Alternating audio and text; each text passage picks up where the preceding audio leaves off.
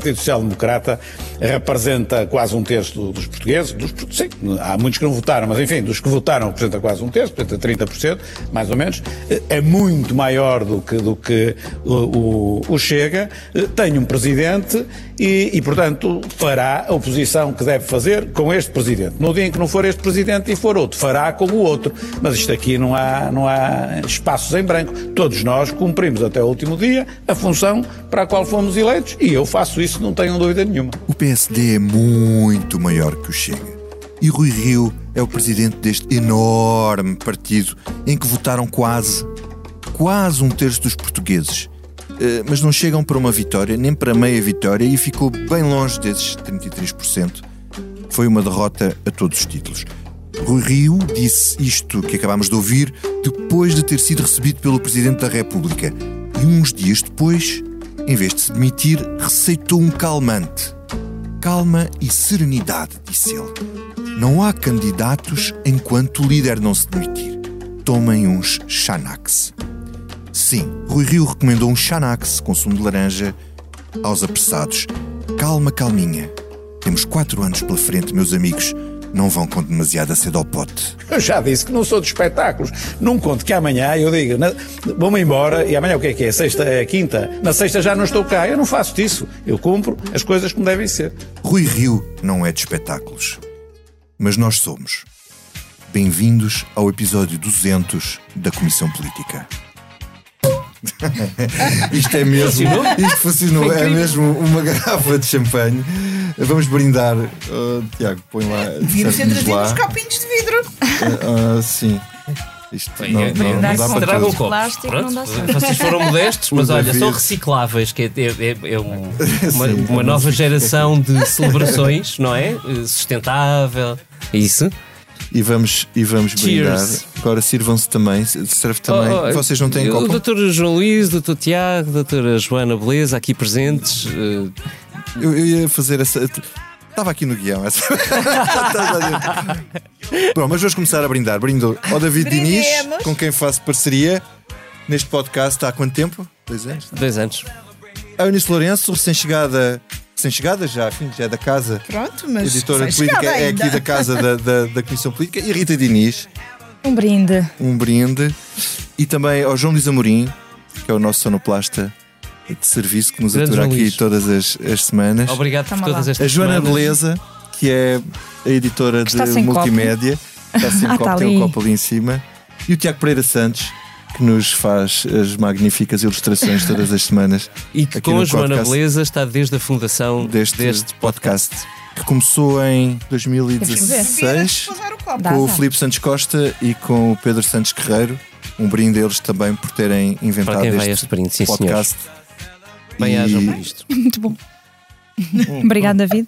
Não, é, é Ainda por cima foi é escolhido é com cuidado foi escolhido com cuidado. Depois de uma longa digressão por várias marcas de supermercados da praça, não vou dizer os nomes, mas, mas foram muitos. E à quarta tentativa Uh, consegui uh, apanhar este que o PSD não tinha consumido na noite, na noite. eleitoral. mas, esse, mas, estava fresquinho. E, e o PS, estava por fresquinho, motivos diferentes. tirar mais um bocadinho, estava a saber bem. um, Está mesmo a abrir apetite para Este é aquele momento, é um Vitor Matos, em que tu dizes aos nossos ouvintes: estamos a gravar às Exatamente. 13 horas e 30 minutos de terça-feira, ainda antes de almoço. Exatamente. Não, não, ainda tenho, obrigado. Uh, olha, mas eu quero fazer um especial brinde e agradecer agradecer aos nossos ouvintes. Isso. Que nos ouvem todas as semanas uh, e que nos aturam aqui as nossas loucuras comentaristas. Um, esta semana vamos falar, esta semana vamos falar de PSD. Falámos do governo, do futuro do governo. Uh, a Joana e o Tiago estão a sair aqui do estúdio. Um, do futuro do, do governo, que ainda desconhecemos, e vamos falar do PSD, do futuro que também uh, ainda desconhecemos. e, e, é verdade, estamos a gravar a hora do almoço de terça-feira, dia 15 de fevereiro. Eu sou o Vitor Matos. E guardaste uh, a garrafa para para ti. Ah, não, eu, mas, eu, passa, não, mas toma, eu percebo toma, passa, Não, passa, não, mas. Nós temos aqui os plásticos, isto, isto, os plásticos atrapalham para, para dar as garrafas. Obrigado, Vitor Matos. Obrigado. Protege dos vírus e das. Enfim. Uh, Rita, uh, vou começar por ti. Vamos só ouvir este pequeno som de Rui Rio para, para comentarmos. Bom, os resultados uh, têm a ver uh, muito claramente com, primeiro, um voto útil à esquerda, em que o Bloco de Esquerda, o Partido Comunista e o PAN eh, enfim, têm uma perda enorme que transferem para o Partido Socialista. Há um crescimento muito forte do PSD ao centro, indo buscar muito eleitorado do Partido Socialista, mas há depois uma quebra do PSD pela direita que eh, cresce imenso, como, como viram. Para lá disso, há, naturalmente, um conjunto de, de promessas eh, que, o, que, o, que o Partido Socialista fez, que levaram as pessoas a irem atrás daquelas promessas e também eh, atrás de algumas mentiras que na campanha eleitoral foram contadas sobre aquilo que eram as nossas propostas. Mais do que isto, não, não é preciso, isto é o resumo, mas o que é aqui verdadeiramente fundamental, que foi decisivo, foi o esvaziamento do Bloco de Esquerda e do PCP a favor do Partido Socialista. Rita, o Rui Rio aqui não fez nenhuma culpa, não assumiu culpa nenhuma no, no, resultado fantástico que teve o PSD, nem assumiu erros, nem assumiu que falhou, nem onde é que falhou. A minha questão é esta: o Rui Rio, vamos fazer aqui um balanço. Eh, ele teve um dos piores resultados, teve dos piores resultados do PSD nas legislativas, os piores, pior que. O pior. Pior que Santana Lopes. Pior que Santana Lopes. Não, pior não foi, que... não, o pior desde. desde de 83 foi pior. Sim, desde 83. Sim, 83. essas contas na altura do eleições, mas sim, mas, mas do era moderna, acho que é o quarto, uh, não, o terceiro ou quarto pior da história do PSD. É pior que Santana. É, sim, pior eu acho que isso é bastante Leite. ilustrativo. Foi, foi é pior que, que, essas duas. Assim chega, obrigado. Sim. E teve o pior resultado mesmo, bruto, nas, nas, nas europeias. Antes de olharmos... E fez pior do que ele próprio, ou não? Já não me recordo. Fez não, pior melhorou, do que ele em 2019. Não, melhorou, melhorou em votos, pois, exatamente. Uh, antes de olharmos eh, para a frente, uh, que é que correu mal nesta liderança do PSD que nunca conseguiu ter os resultados que pretendia. Haverá muita coisa para dizer sobre isso e muitas opiniões diferentes, e não me parece que haja uma verdade absoluta, uma fórmula uh, mágica e certa para dizer o que é que de facto correu mal, porque se houvesse essa resposta era fácil então mudar uh, e, e, passar a correr bem, não é? Não é assim tão líquido. Mas, mas acho que há uma, há uma verdade objetiva que é se ao fim de seis anos de governação do PS o PS consegue uma maioria absoluta, significa claramente e factualmente que o PSD não se conseguiu afirmar como alternativa. Portanto, como uma alternativa credível e que dê que desse esperança aos portugueses para uma, uma, coisa diferente, uma coisa, uma coisa melhor. Portanto, basicamente, os portugueses o que disseram com estas eleições foi que uh, preferiam uh, a estabilidade, preferiam este governo que já conhecemos. Foi sobretudo isso. Não queremos uma coisa diferente, que ainda não percebemos bem o que é, que provavelmente Mas que o PSD não vem explicou, ali. O Rui Rio nunca explicou muito bem o que era. Provavelmente, provavelmente não. Eh, esta questão toda da, da ambiguidade que estabeleceu com, com, com, o partido de André Ventura, com o Chega, foi também provavelmente um dos motivos uh, muito fortes que assustou esse tal centro, esse, esse centro volátil, que tanto vota PS como vota PSD. Um, depois, o facto de não se ter percebido muito bem uh, as propostas também do, do, do, PSD, que fez sempre uma oposição muito pouco vincada. O Rui Rio dizia sempre isso com muito, uh, com muito orgulho, que não, não deve fazer oposição uh, Não dava a fazer gritaria. Não deve fazer gritaria. só na, nas vésperas, ele tinha ali um calendário que é na, nos, nos meses antes das eleições, então gritamos mais. Mas não se trata de gritar ou não gritar, é de mostrar claramente. Não, mas mesmo desta vez não gritou muito, quer dizer, ele durante a campanha não fez oposição ao governo, ele tinha António Costa a fazer-lhe oposição a ele como pois. se ele fosse o primeiro-ministro. Uhum. Pois, e, mas eu acho sobretudo que faltou a questão, uma questão muito prática e programática de uh, estas são as nossas propostas, nós nós queremos ir por aqui e é este projeto de país que nós temos que é diferente do que temos atualmente e vender esta ideia de um futuro diferente. Acho que isso falhou redondamente e isso é o que está à vista em termos quase factuais. Agora, o que é que, o que, é que falhou, um balanço que tem que se fazer, o que é que podia ter sido feito diferente, é objetivo que, que o PSD não conseguiu captar o voto útil à direita, portanto, como é que isso se faz? Como é que se consegue isso? Uhum. É uma questão que se tem que, que, se tem que colocar. Sem Agora, perder o centro. Sem perder o centro, precisamente. Fazer como fez Costa à esquerda. Exatamente. Uhum. Uh, Rui Rio falhou redondamente nisso também e eu acho que isso ficou muito evidente logo na fase dos debates na campanha. Não vale a pena agora irmos muito para trás, mas na fase, na fase dos debates, quando a estratégia que adotou em relação aos partidos da sua direita foi de não hostilização. Uh, numa uhum, lógica uhum, de. Com muita complacência. De muita complacência, maneira, numa lógica de. Eu acho que ele acabou por confundir os partidos com os seus eleitores. Portanto, ele, ele queria não hostilizar os eleitores da Iniciativa Liberal, os potenciais eleitores do Chega, uh, achando que isso era suficiente para conseguir os votos para, ele próprio.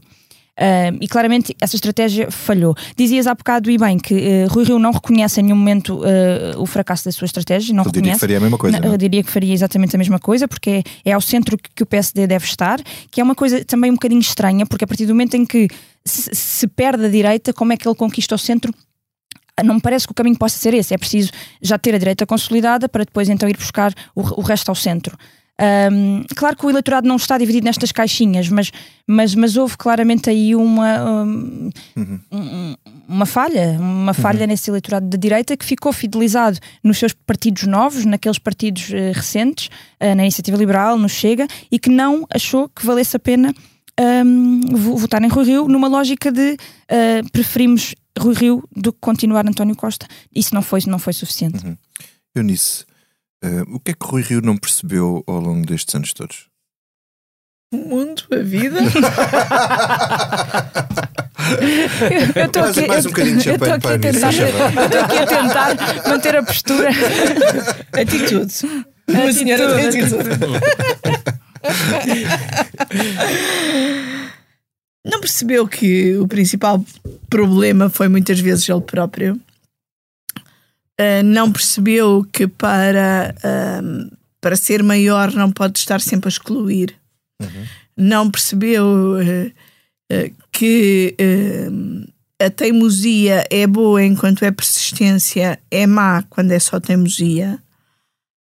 Um, eu receava era que o país não percebesse tudo o que Rio, Rio, Rui Rio é e era enquanto líder do PSD e potencial uh, primeiro-ministro. Mas o país percebeu e deu-lhe uh, o resultado que lhe deu nas legislativas. Portanto, o problema do PSD nos últimos quatro anos foi basicamente Rui Rio, que é claramente um líder fora do tempo. Um, o PSD precisava, acho eu, de um, um líder moderno que saiba ler os sinais dos tempos e os sinais de mudança no mundo e na direita e saiba posicionar o partido, sendo obviamente fiel à sua matriz, mas posicioná-lo para tentar dar resposta às ansiedades e às expectativas do seu eleitorado. Ora, Rui Rio é daquelas pessoas que têm uma ideia fixa e que não ouve quem está à sua volta. Sobretudo, não ouve quem eh, pensa diferente de si. E um bom líder deve sempre ouvir, deve ouvir quem pensa diferente e até pode e deve mudar de opinião quando alguém lhe mostra que tem mais razão que ele. Não é por isso que perde a liderança. Ora, Rio Rio preocupou-se sobretudo em manter a liderança, achando que o poder lhe ia cair no colo uhum. em algum momento. Não caiu. E agora quando que não caiu. Que o poder lhe caía cair no quando colo, achou que lhe podia... o PS teve maioria absoluta. E ele não tira as consequências devidas disso. Acha que ainda pode manter o poder para fazer, para tentar deixar alguma marca que ele gostaria de deixar na política portuguesa, mas que não vejo também eh, grandes hipóteses de deixar. Deixa-me pegar nisso para passar ao David. O Rui Rio tinha um projeto que era deixar essa marca na política portuguesa, fazer reformas com o PS. Nem isso ele conseguiu. Quer dizer, uh, o que é que fica do PSD destes anos? O que é que resta do, do, do PSD uh, ao fim destes quatro anos de rioísmo? É, é assim, para não ser uh, totalmente destrutivo, fica pelo menos. Uh, Mas à vontade, não? Uma base. Até sei, sei. Não, e sinto-me bastante à vontade neste tema. Não, não. Estou só a tentar conter-me para, não, para manter alguma objetividade nisto. Eu, eu acho que há. Uh, é, é, mais ou menos evidente que o PSD. Talvez seja importante começar por aqui. É assim, o PS, eu, eu não acho que o problema do PSD seja só Rui Rio acho que o PSD tem um problema gritante hoje. Gritante. Já tinha quando Rui Rio uh, uh, começa, uh, não, ou seja, quando ele, quando ele vence Santana Lopes no PSD há quatro anos, o, PS, o, o, PSD já era um partido em enorme dificuldade, muito potenciada por quatro anos e meio de governação muito difícil com, sobre os auspícios da Troika, enfim, conhecemos a história, não vale a pena dissecá-la isso, isso traz um peso efetivo muito grande. Qualquer líder do PSD teria enorme dificuldade naquela altura. Um, acontece que Rui Rio comete uh, vários erros estratégicos. Uh, uh, eu acho que os maiores são por ausência de posicionamento, quer dizer, Rui Rio é um líder desaparecido. Vamos ser cruz. Rui Rio não é um líder muito trabalhador. Nunca foi um líder muito trabalhador. E isso, é, isso nota-se. Quer dizer, nota-se na, na, falta de presença, Uh, nota-se na falta de estudo dos dossiês, nota-se muito quando vai para debate com António Costa, nota, nota-se a falta de trabalho, nota-se. Eu tenho imensa pena dizer isto, mas é verdade. Ele uma vez ele reconheceu que a hora é que trabalhava melhor era entre as quatro da tarde e as nove da noite. Uh, pronto. E, uh, e, ele é o primeiro a dizer que não, não temos que saber tudo, que, que os, os, os, os líderes e os candidatos a primeiro-ministro é assim, não têm que saber ele está a os dossiês. Com um primeiro-ministro. Um primeiro-ministro tem que saber tudo. E ele quer -se, queria ser Primeiro-Ministro. Um Primeiro-Ministro tem que saber tudo. Tem, tem, epá, tenho imensa pena, mas tem. Ou pelo menos tem que saber o suficiente sobre tudo para poder bater-se e para poder decidir. E, para poder... e, e Rui Rio, manifestamente, não é esse líder. Não, não, não, não, esforço, taxa de esforço não é com ele. A Creche, que era uh, um, um é um político de, de, de, outros tempos, de tempos em que a comunicação social era diferente, era mais pausada, é um, é um líder que emerge. É um homem dos anos 90. É, é um líder que emerge nos anos 90, em que as coisas eram diferentes. E, e que, uh, cujo ápice ou apogeu da carreira política se fez na Câmara do Porto, onde o escrutínio era quase inexistente. E, e o que existia, não, ele acabou com ele. E o que existia, ele acabou com ele. Portanto, tudo isto junto é uma imagem um bocadinho trágica de, de, de alguém que acha que sem, sem a devida experiência, sem a devida mundividência, sem o devido estudo, sem o devido trabalho, conseguiria, por ordem natural das coisas, é que é isto mesmo, uhum. por ordem natural das coisas, ser primeiro-ministro deste país. E, enfim, e, e, evidentemente isso pode acontecer, mas é muito difícil.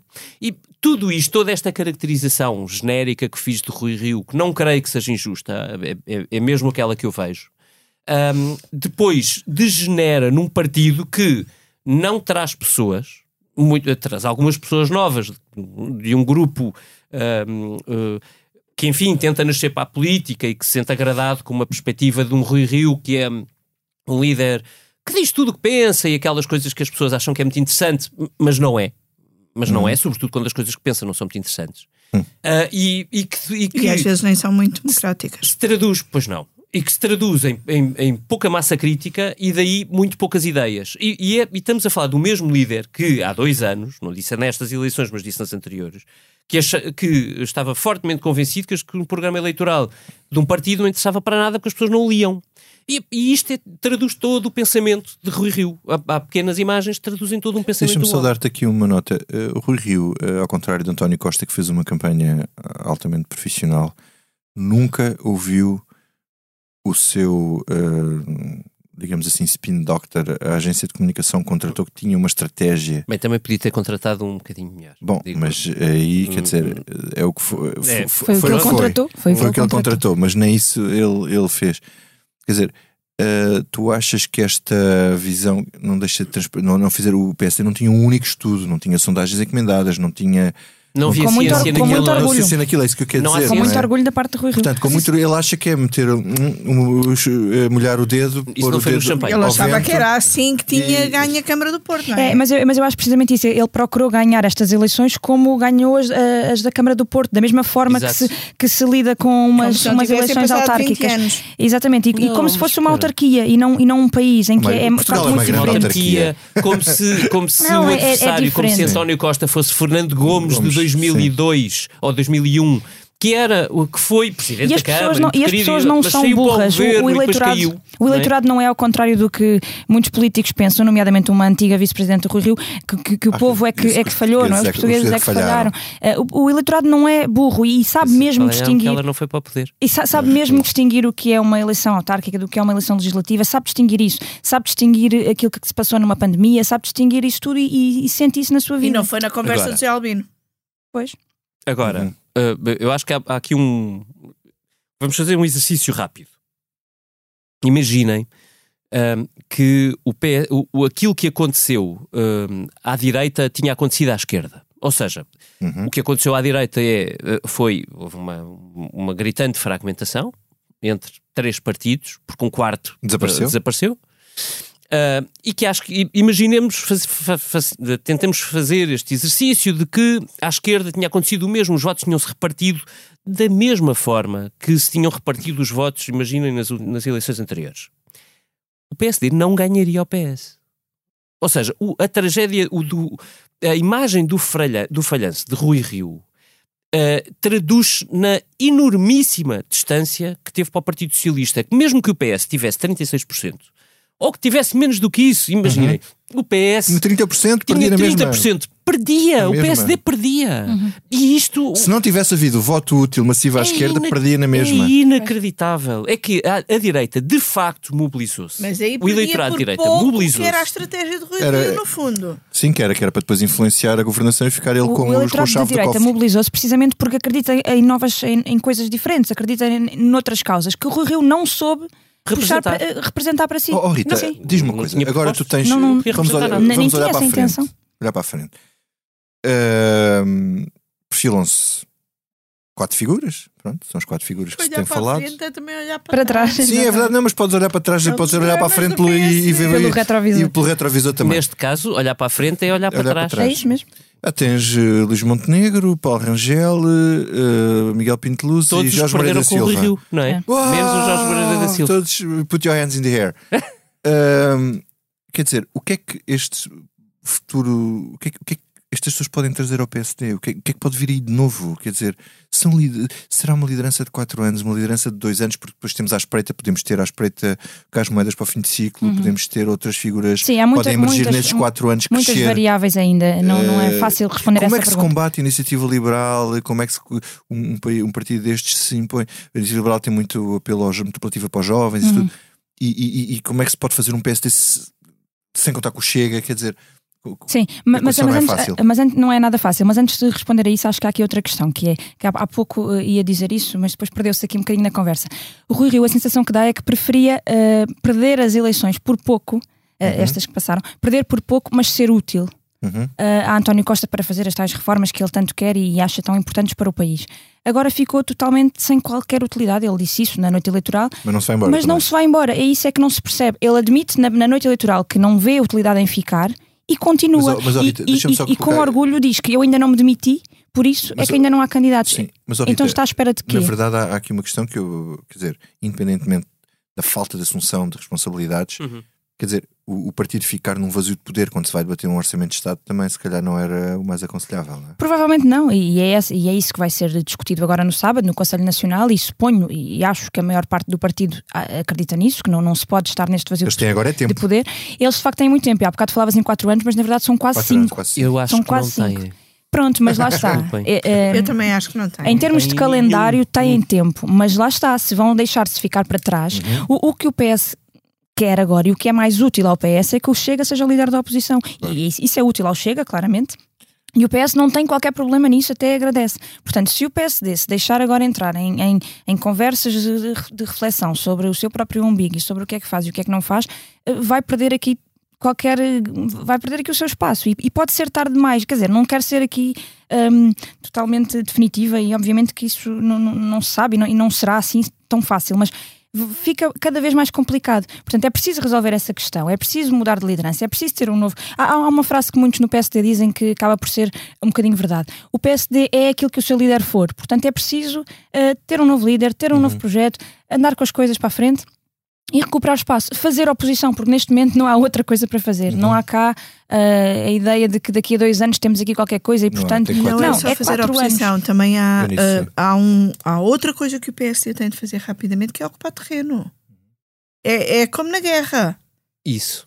E, e se o PSD não ocupar terreno, está a dar ainda mais terreno ao Chega e à Iniciativa Liberal. Uhum. E, portanto, eu acho que quando eu digo que uh, isto devia ser mais rápido, quando digo que não há assim tanto tempo, é porque custa muito ver um PSD altamente fragilizado e com um líder em saída, por muito que ele diga que tem toda a legitimidade do mundo, toda a legitimidade formal, mas vai ser esse PSD que vai estar no debate de orçamento, no debate de programa de governo, fragilizado. Uhum. Enquanto que tem o Chega a Iniciativa Liberal e até o CDS, que não estará lá, já terá novo líder. Uhum.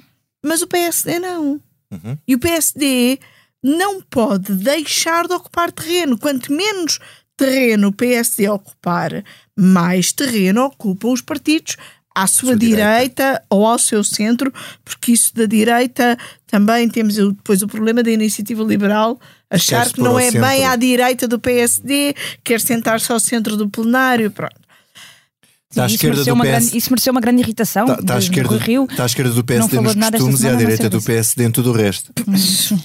Sim, mas, mas, mereceu, como a Rita uhum. estava a dizer, uma declaração, uma conferência de imprensa do Rui Rio, Rio no, nos passos perdidos. Numa, numa rara intervenção por estes dias, não é? Foi a Sim. única que fez no, nos, nas últimas uhum. semanas, foi sobre isso. A sua indignação por a iniciativa David, liberal se afirmar de centro. David, tu vês qualidade no futuro do PSD? Estas não. quatro pessoas que se. Suficiente, não. Nós olhamos para trás e vemos ex-líder. Preciso de um gol de ganheira para poder dizer aquilo que é preciso ser dito. Não sei se ainda. É porque é assim, é capaz de haver ainda. É. Um, um, e Eunice já deu conta de tudo. Está ótimo. Para vocês. É assim, uh, cru, sendo cru. Uh, qualquer um dos três, não estou a colocar Jorge Moreira da Silva, acho que é um campeonato diferente, posso explicar o É a Dona Constança. Uh, uh, o, exato. Uh, Luís Montenegro, Miguel Pinto Luz uh, e qual era o outro? E, não, Paulo Rangel. E Paulo Rangel. Acabei por não falar deles. Todos eles uh, são candidatos que foram derrotados por Rui Rio. Isso não é um bom ponto de partida. Mas eu não os coloco no mesmo degrau. Porque eu acho que eles não estão no mesmo patamar. falta aos, a Luís Montenegro, por exemplo, que, tem, que é um, uh, um bom orador, que teve uma experiência. Eu podia dar várias qualidades, mas não é para isso que este programa se faz. Um falta uh, não, falta, falta, falta densidade. É isso que eu estou a dizer, falta densidade. Ele foi para o INSEAD estudar. A falta de densidade. Que ele foi uma altura que ele foi estudar, não foi? INSEAD para... Exato, exato. A densidade ganha-se, mas ganha-se com o tempo. E, e, ele tem que ser investido, é verdade, vamos dar um desconto. Não ouvimos Luís Montenegro há uns tempos, e eu não sei o que é que ele tem andado a fazer, pode ter andado a, a, a ler coisas, isso é importante. Ler é uma coisa importante, determinante para um líder político. Agora, objetivamente. já, chegámos a este, já chegámos a este ponto de ter de aconselhar líderes políticos a lerem. Não, mas, oh, oh, oh Nisso, é assim, eu, eu, com, com enorme modéstia, eu estou de folga nestes dias e vim cá com muito gosto para celebrar uh, o, o, episódio 200 da Comissão Política. Mas uh, eu, eu, nestes, em dia e meio, pus-me a ler jornais internacionais e nacionais com tempo e, e, e, e devida calma. Queres-te candidatar? A diferença. uh, um anúncio já, de candidatura. Aí está, aí está um, um, capítulo da minha vida que ficou bastante encerrado, bastante encerrado e muito bem encerrado. Eu agora faço gáudio de dizer só mal de líderes políticos. Isso é, isso é um problema. Uh, a diferença que faz teres tempo para ler, para pensar nas coisas, para propor, é, é, é, é, é gritante. E dos, de todos aqueles que se está a falar há, há dois que têm. Um, há dois que leram coisas. Há dois que leram coisas. uh, e, e, e, um que viveu coisas. Há um que é, que é, que é, que é um erudito. Que é Paulo Rangel. E outro que tem muita experiência. E outro que tem experiência e que leu. O Jorge Moreira de Silva, efetivamente, anda há muitos anos a estudar, a pensar, a ler. Agora, Jorge Moreira de Silva não tem track record de partido. Não basta ler para ser líder de um partido e para ganhar eleições. Qualquer um deles me pode surpreender, isso é evidente. Mas, e a stamina, e a stamina mas, de, mas é, de... é, preciso fazer, uh, conhecer partido, é preciso ter uh, anos a batalhar, a estar ao lado das pessoas, é preciso conhecer partido, é, é, é, preciso muito mais coisas em cima disto tudo, mas estas são características absolutamente fundamentais. E, e Jorge Moreira da Silva não tem. E isto é, é, é inutável. E a Federação é que fez uma escolha, não é? Foi para Paris, para a OCDE e não dá e para, bem, para não juntar. Tem mal nenhum. Sim, sim. A política precisa de pessoas como ele. Sim, só que depois seja... parece que entramos aqui num contrassenso, que é essas pessoas vão para fora, fazem outra coisa, não estão nesse partido, nesse aparelho, nessa, na, na, junto das bases, uh, e parece que não dá para fazer as duas coisas. Há tempo para tudo. O Jorge Moreira da Silva não precisa ser líder de partido hoje. Não é isso que eu estou a dizer. Para ser líder de partido hoje, e para ter o que o PSD precisa, o Jorge Moreira da Silva, desculpem dizer, eu acho que não tem. Tem que ser um líder de oposição. Precisa. De oposição. Paulo Rangel teria, uhum. mas tem um problema ter perdido.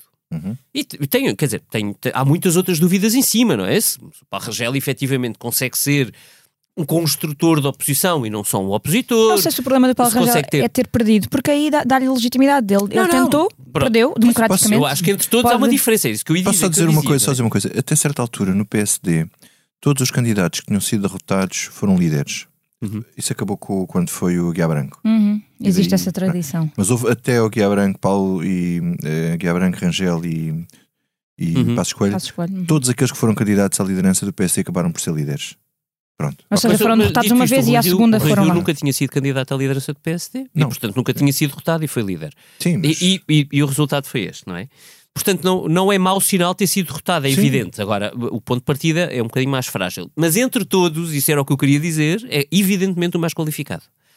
Mas de longe o, o mais qualificado. O Paulo, o Paulo Rangel. Paulo Rangel porque tem partido, Junta um bocadinho as duas coisas. Uhum. andar atrás do partido, quer dizer, imagino como uma parte selecionada do partido, mas, mas tem andado, foi a várias eleições, uh, internas e externas, uhum. foi uh, e, e, tem mundo, quer dizer, tem mundo, tem leitura, escreve nos jornais há muito tempo, tem, e, e são tudo isso são características presentes. Porquê? Porque eu acho que há é, é, uh, é um erro mesmo pensar como Rui Rio pensou que um, um líder do PSD vai ser primeiro-ministro por ausência, por, por queda do outro. Uhum. Uh, é, é, é preciso ser cuidadoso na análise da história.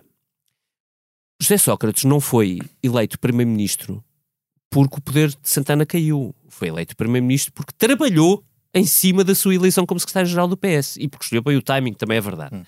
Mas trabalhou. Aquilo que Sócrates hoje uh, o diabo em pessoa. Mas, uhum. mas o que Sócrates construiu naqueles 7, 8 meses desde a eleição de, para, para líder do PS até ao momento em que o governo cai, e vá lá, o governo só cai porque Sócrates sabe que havia uma oposição a preparar-se, senão não tinha caído. Sampaio, desculpa. Uh, uh, é, é, é, é, é assim, eu lembro-me de cabeça de choques tecnológicos, uhum. de uh, reformas na educação. Eu, eu tinha uma ideia para o país. De, ele tinha uma ideia para o país. Foi Energias último... renováveis, não sei o que. Ele foi o último primeiro-ministro, com tudo depois o que aconteceu, que se apresentou a eleições com uma ideia para o país. Passos tinha. Era colada a uma coisa que não. depois ficou maldita, que é da Troika. Não, mas o Passos tinha. tinha Passos publicou um livro antes. Só que o Passos tinha um memorando para cumprir, independentemente certo, do além ou menos tinha, mas quer dizer, aquilo colava com a ideia dele Sim, de país, não é? é? E portanto isso existia.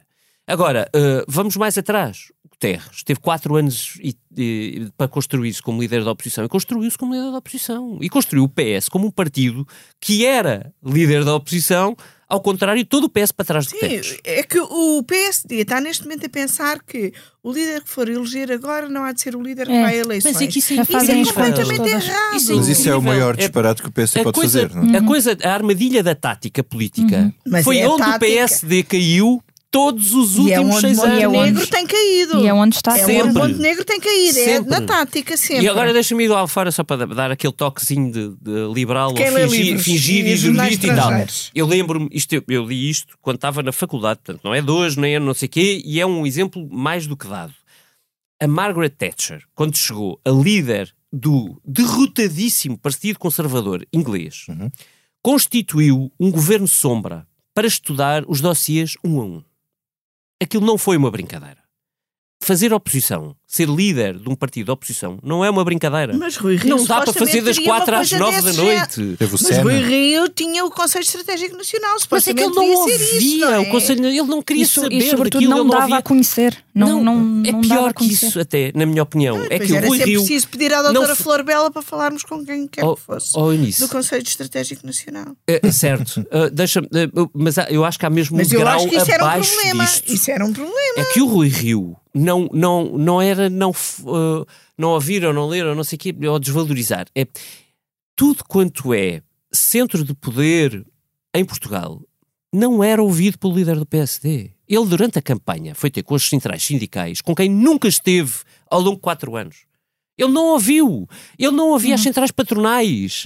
Ele não ouvia que são centrais para, para qualquer estratégia do PSD. O, o, governador do Banco de Portugal, eu não vou dizer o Mário Centeno, que eu imagino que ele tenha algumas razões políticas de desconfiança para não ouvir, mas Carlos Costa, Rui Rio não ouviu, não falou com o Carlos Costa uma vez enquanto líder do PSD. Eu, eu, eu podia dar-te N exemplos, mas a verdade é que o Rui Rio esteve sentado numa poltrona à espera que, que o poder uhum. caísse, uhum. sem fazer nada para obter a poltrona. E isso não, não tem, não é assim. E pronto, eu ainda gostava de falar sobre uma coisa, mas se me des tempo depois mais à frente, tá bem. a acabar, tento ser sucinto, que é o dilema que o PSD de todo modo vai ter olhando para o caso que aconteceu este fim de semana em Espanha. Hum.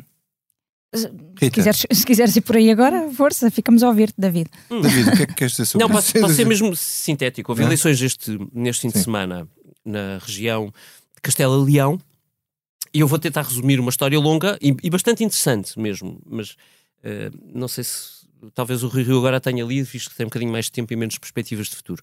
Um, uh, eh, em Castela-Leão, o líder do PP eh, espanhol, nacional, Pablo Casado, decidiu provocar uh, ou usar o governo regional, que era do PP uh, na região, como caso estudo para provar que era um grande líder da oposição e que conseguiria e que o seu PP conseguiria chegar ao poder e que estava a mudar a onda em Espanha.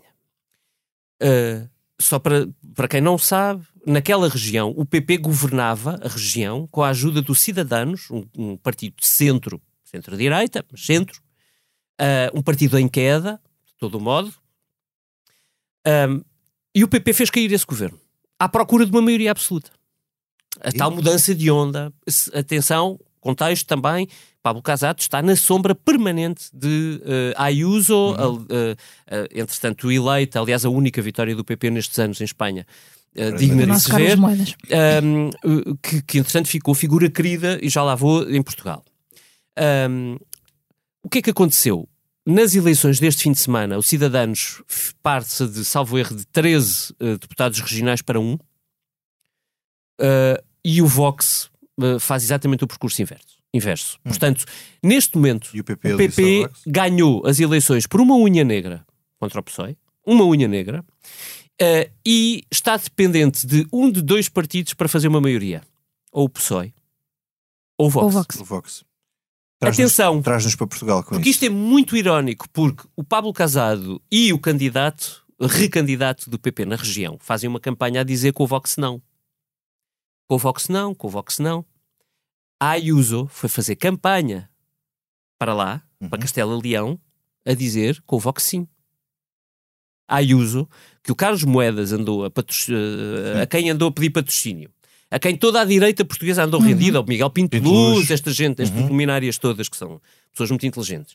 Uh, e que olham para a Espanha e veem uma pessoa que ganha eleições e ah, e ela é grande. Uh. Mas aí o Pinto Luz Houve. também diz que eu chego assim. Pois diz, pois diz, não, não. No caso aí do Pinto Luz é, é, é pelo menos coerente, o que já aí não é, é mau. O que já não é mau. Mas, mas, mas não é bom. Convém dizer, mas não é bom. Transporte isso para aqui para a nossa realidade. Não, vou só, vou só explicar-te que é em Espanha, como andaram todos à volta da tática, e com, com, sim ou não, e uns contra os outros, e a ver quem é que tinha a melhor tática uhum. para ganhar, esqueceram-se esqueceram do essencial, no meio disto tudo, que é o, o, PP não tem um projeto consolidado para se apresentar. O Casado está uh, uh, outra vez à beira de ser desafiado uhum. por uma líder que acha que é, preciso, que é preciso negociar com o Vox, porque se não for com o Vox, o, PP nunca chegará lá, e, e que fala pior do que isto, muito pior do que isto a Ayuso fala a linguagem do Vox. Uhum. Não é um problema só tático. No caso de, de, Espanha, é um problema estratégico. Ela fala a linguagem do Vox contra a imigração. As duas condições do Vox para, para fazer deste PP governo em Castelo e Leão são rasgar a lei da memória histórica em Espanha, uhum. enfim, podemos dizer que é mais simbólico do que outra coisa, e rasgar a lei da identidade de género em Espanha, eh, na, na região. Uhum. Da identidade de género. Podemos falar de, de do, do tema em Portugal, mas mas, mas isto é um Vox, coisa, e nós conhecemos é, o, Chega o, o e aquilo que está a acontecer for, ao seja, PP é exatamente aquilo que vai estar a acontecer ao PSD. É exatamente o que vai acontecer ao PSDK daqui a dois anos ou quatro anos e meio se o PSD não tiver um projeto de poder Próprio. que pense o que é que é o PSD de hoje. Uhum. O que é que as pessoas que são de centro-direita efetivamente esperam ouvir uhum. de alguém que quer governar e tem a ambição de governar? Para fecharmos, antes de passarmos ao que não nos sai da cabeça, hum, como é que o PSD se pode diferenciar de uma iniciativa liberal que é muito atraente para os jovens e do Chega que, enfim, uh, acaba por ser atraente por si só, porque nos vezes por causa do tipo de discurso populista que tem. Como é que o PSD se pode hum, tornar uma alternativa credível com votos suficientes para ser governo sem precisar? Essa é a grande armadilha e é, e é, isso que tem que refletir agora como é que vão sair disso, mas eu acho que não, não pode passar, não, não pode deixar de passar por defender as suas próprias propostas e ideias que muitas vezes se tocam com algumas da iniciativa liberal e até com algumas, eventualmente, do Chega, mas sem, uh, quer dizer, nós temos o Chega na, no seu esplendor como um partido de, de protesto, antissistema e tudo isso, e o PSD isso não é, portanto vai ter que um, se afirmar como aquilo que é. Eu acho que o PSD não tem que ter aqui problemas de identidade, não tem que ter aqui nenhum, nenhum problema identitário. Isso é curioso tem, tem que ser prático, tem que ter as suas propostas. As propostas de Rui Rio são propostas tradicionais e antigas do PSD aquela proposta da Segurança Social que o, que o PS tanto atacou. Troca é mal... antigas por velhas. Velho, o Marcos Mendes propôs isso em 2007 de mas forma estruturada. Nem, mas ele nem sequer propôs isso, ele a questão é essa. Ele, ele, ele não, ainda estava a estudar. Ele nem isso propôs. Ele, ele disse que estava a estudar uma, uma proposta para a Segurança Social. Estava a estudar. A, a, lógica do Rio era sempre essa: vamos fazer isto assim, mais, mais ou, ou, menos, logo vemos. Fazemos, se houver, mas se houver melhor, se, também se, se arranja. Sim, era muito isso. E portanto acho que tem que sair daí. É definir, é ter um projeto para o país. E aí acho que o PSD vai ter que se fazer valer daquilo que tem de melhor, que é que é ser um partido de governo, é ainda ser isso, ainda ser esse Mas partido. O que é que falta? Falta conhecer o país. É sério, é, não, não, não, é uma ironia, nem, nem é dizer mal por dizer mal. É, sem conheceres o país, tu não podes ter uma ideia de país. Aquilo que eu dizia da, da Thatcher uhum. é, é, é criar grupos de trabalho setoriais. Grupos de trabalho é desde logo levar pessoas, não é? E, e, e é desde logo obrigar o partido a pensar. E ouvir é, pessoas. É, ouvir, fazê-las sentirem-se valorizadas, ir atrás do país, tentar perceber o que, é que ele, o que é que ele sente, quais são os problemas, onde é que estão. Tu, tu perguntas como é que se distancia ou como é que se diferencia da, da iniciativa liberal? Isso é fácil, da iniciativa liberal é fácil. Uhum. Este é um non-issue, porque a iniciativa liberal tem imensos problemas de, de, de, de estrutura. O, se o PSD se apresentar como um partido social liberal social, uhum, o, uhum. o, PSD pode ser um projeto de poder, mas, mas quer dizer, isto tem que ter perna, pés e cabeça, não pode ser uma coisa de doar. E, e, não tem que ter, não tem que ter vergonha nem medo de, disso, não tem, que, não tem que ter medo dessas palavras e de ser de direita e de ser liberal e de ser. Uh... O PSD tem medo de pensar.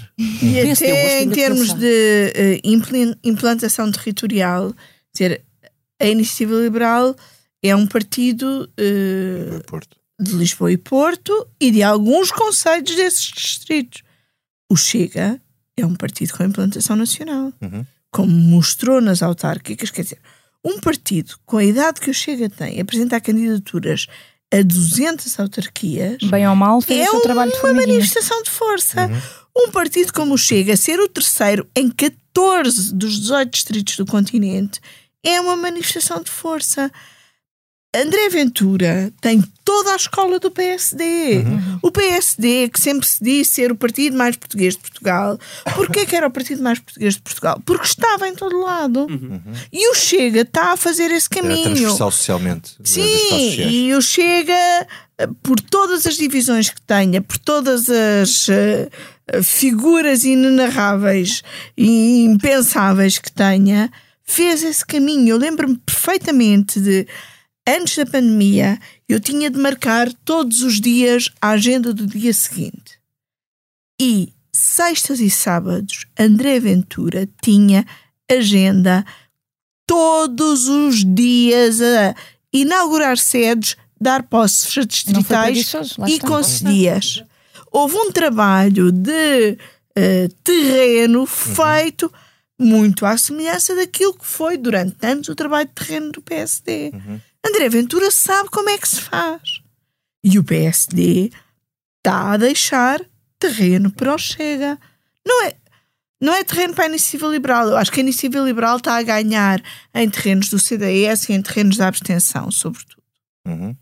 Agora, quando alguém me diz num almoço social, sem nada a ver com política, que votou em André Ventura, embora seja um votante clássico do PSD como voto de protesto contra o PSD, quer dizer, alguma coisa está a correr muito mal. Uhum.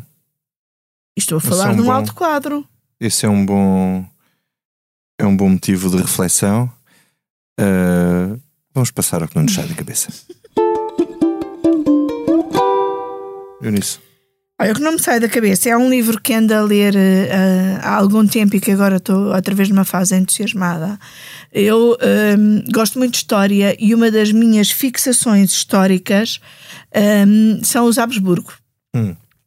E há um livro chamado Os Habsburgos uh, que fala de todo o percurso desta família que chegou a reinar em metade do mundo. E eh, eh, fala muito dos esquemas de poder e de como se conquista uhum. uh, poder. Eu estou na fase já do século XVIII, uh, porque a minha fixação com os Habsburgo é mais séculos XV e XVI. Estou na fase de século XVIII e Europa Central. e como foi importante a construção do Estado burocrático para a manutenção do poder e para o poder chegar a todo lado de um império que era eh, multicultural e multiétnico.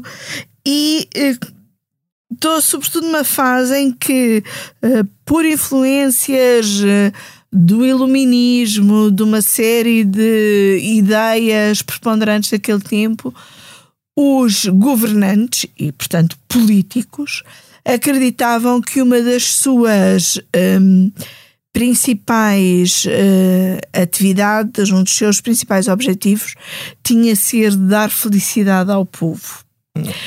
E uh, lá está, é importante ler para aprender, e é uma leitura que eu recomendo ao próximo, a qualquer pretendente a líder do PSD. Rita, o que é que não te sai Pronto, então aqui continuamos no, no ramo cultural. cultural. vou, hum, recentemente voltei a, hum, ao hábito de ir ao cinema, que era uma coisa que eu tinha perdido com a pandemia e agora tenho ido praticamente todas as semanas. muita gente. Um, e, e, tem sido muito bom, tem sido agora nesta fase então é ótimo por causa dos filmes dos Oscars, há filmes muito bons no cinema ah, recomenda, e, vá, vá, vá. Sim, e, e, recentemente fui ver dois.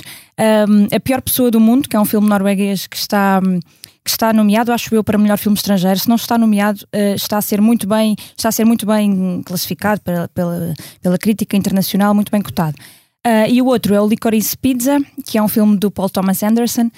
Uh, e são aqui dois filmes muito diferentes, que eu tive sensações muito diferentes a vê-los.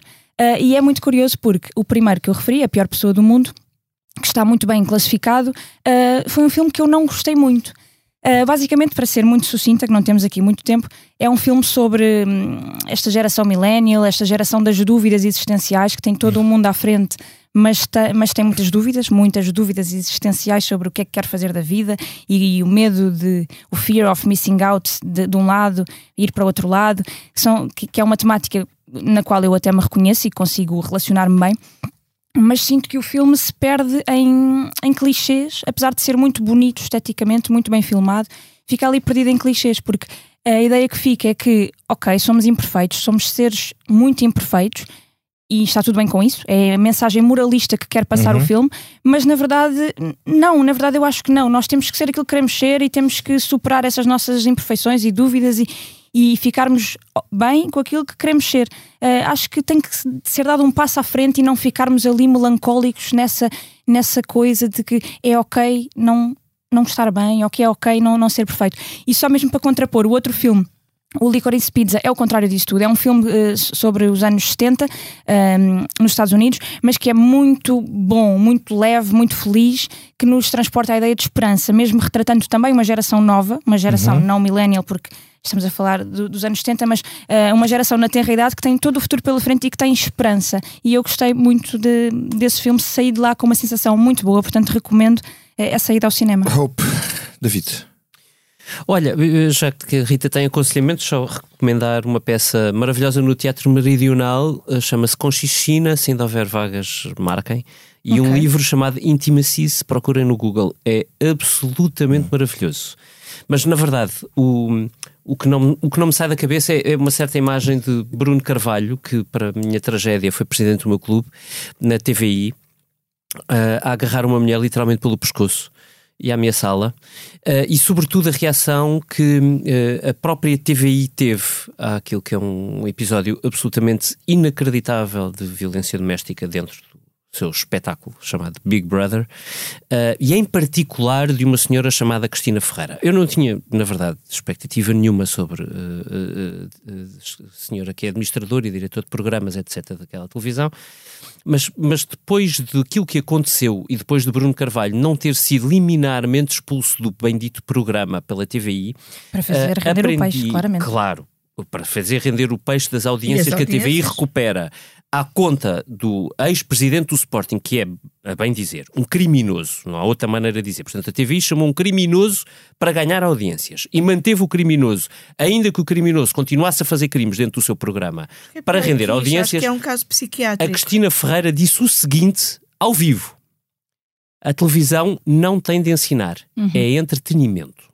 E com isto, ficámos a saber que a Cristina Ferreira, autora de livros alegadamente sobre o feminismo e que fez da sua imagem a, a, projeção da sua, de toda a sua carreira, acha que a violência sobre as mulheres é, e cito, entretenimento. entretenimento. E esta é a TVI que temos. Bom, já houve o pontapé do Marco. Uh, agora temos o Bruno Carvalho. É, o pontapé do Marco valeu expulsão direta. Sim, e apesar de tudo foi mais bem tratado do que este caso do, uhum. Do Bruno Carvalho. Carvalho, que é, eu acho que é um caso psiquiátrico, e quando digo que é pior do que eh, um crime, é porque acho que explorar um caso psiquiátrico é pior do que explorar um simples criminoso. E, e esta questão da violência doméstica é muito importante, é muito importante que as pessoas percebam que violência doméstica não é bater. Uhum. Uh, e isso estava ali à frente dos nossos olhos todos e foi totalmente desvalorizado. É amor? é quando, amor? Quando uma das principais televisões do país acha que uh, um, um, caso de violência doméstica em, em direto e ao vivo num seu programa de topo de audiências é, é, é, é, é mero entretenimento, está tudo dito sobre uhum. o que é que aquela televisão nos quer trazer. Claro. Sobre, sobre que exemplo é que aquilo é, sobre o que é que, o, o que, é que a Cristina Ferreira é. Desculpem dizer, mas é miserável. Não uhum. há outra palavra para descrever. Muito bem, olha, e a mim o que não me sai da cabeça é a crise da Ucrânia que eu tenho tentado seguir uh, ao longo de todas estas semanas.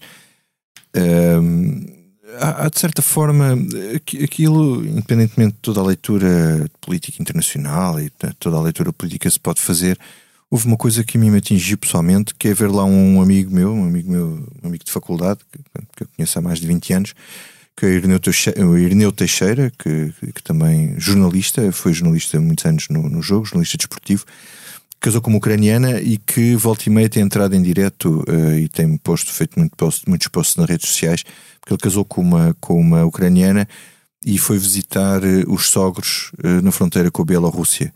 E tem feito algumas tem feito alguns reportes contado o que lá se passa de forma que, que a mim aquilo me tem impressionado de certa forma e que me tem dado uma densidade palpável e pessoal daquilo que nós vemos tanto à distância e que afinal pode estar um bocadinho mais perto do que, do que possamos imaginar. Uh, pois por outro lado fico chocado com algumas pessoas que mostram alguma condescendência com o regime russo e com Vladimir Putin. E, quer dizer, vou citar o nosso colunista, o Miguel Sousa Tavares, que não é a primeira crónica em que ele põe, uh, em que coloca o ONU do lado ocidental e não do lado de quem coloca 130 mil militares à volta, junto à fronteira uh, de um país. Aquela concentração de tropas, independentemente de haver uma invasão, é uma chantagem absolutamente inaceitável de um país e da comunidade internacional. E o, o, o presidente russo já conseguiu uma coisa, já conseguiu uma parte daquilo que queria, que é pôr uh, os principais líderes uh, mundiais a irem ao beijamão ao Kremlin e de certa forma a serem humilhados, como foi o caso do Emmanuel Macron com aquela mesa de 6 metros. De, o Scholz está na mesma mesa. Uhum. Eh, pois, enfim, eu, eu, se fosse à Rússia também não fazia um teste PCR, porque eh, eu também não, não sei que, que, tipo de informação é que eles iam tirar ou se podiam uh, pôr alguma coisa lá para dentro, portanto, nunca confiando. Uh, mas tudo isto tem um enorme valor do ponto de vista da política interna russa e nós não conseguimos perceber a política interna russa porque não vemos os canais russos, nem percebemos o que se passa na Rússia, não lemos russo, não informamos, não. Uh, depois, em todo caso, fala-se muito pouco e tem-se falado muito pouco da posição portuguesa no meio disto tudo. Não foi tema na campanha eleitoral. Uh, não sabemos muito bem. Agora foi o Marcos Mendes que disse que íamos para lá uh, mandar tropas para a Arménia. Quer dizer, o governo não, não, devia ter sido claro. Isto é uma informação que tem que ser absolutamente clara e transparente o Presidente não diz nada. O Presidente não diz nada, nada. é verdade. Até foge, fugiu ontem a Eu comentar fico com a ideia que ele não sabe o que dizer. Ah, sabe. Ele, sabe se há pessoa sabe, que não sabe é, o que há a dizer, é uma mas é, mas é muito mau que não. Uh, não é ele que tem que dizer, é o Governo. E não pode ser. Há uma coisa que eu percebo é que não possa ser o Presidente a ter que falar por cima do Governo. Não acho numa, que as numa questão, numa questão destas. Uh, espero que não haja nenhuma invasão, nem guerra nenhuma, isso seria trágico para a Europa. Aliás, faz muita confusão como é que nos dias de hoje, como se, se podemos estar à, à, espera que comece uma guerra na Europa. Espero que recue, espero que tudo isto não passe de um enorme equívoco. E pronto, voltamos a, à nossa vida. Pronto, já não temos com que brindar, já não temos com que brindar, acabou. Podíamos abrir, podíamos continuar com esta tradição e abrir uma garrafa de champanhe em todas as comissões políticas seriam Voto bem isso. divertidas, certamente. Olha. Abrimos, não. Ficamos por aqui. Quando fizermos 250, precisamos de esperar outras 100. Exato. Esta foi a Comissão Política número 200. Obrigado a todos. Obrigado por nos ouvir até ao fim, se chegou aqui. Obrigado ao, Luísa, ao João Luís Amorim, o nosso sonoplasta. Obrigado ao Tiago Pereira Santos, que fez a ilustração. Voltamos para a semana e para mais 200 episódios, pelo menos esses. Agora vamos celebrar mais um bocado.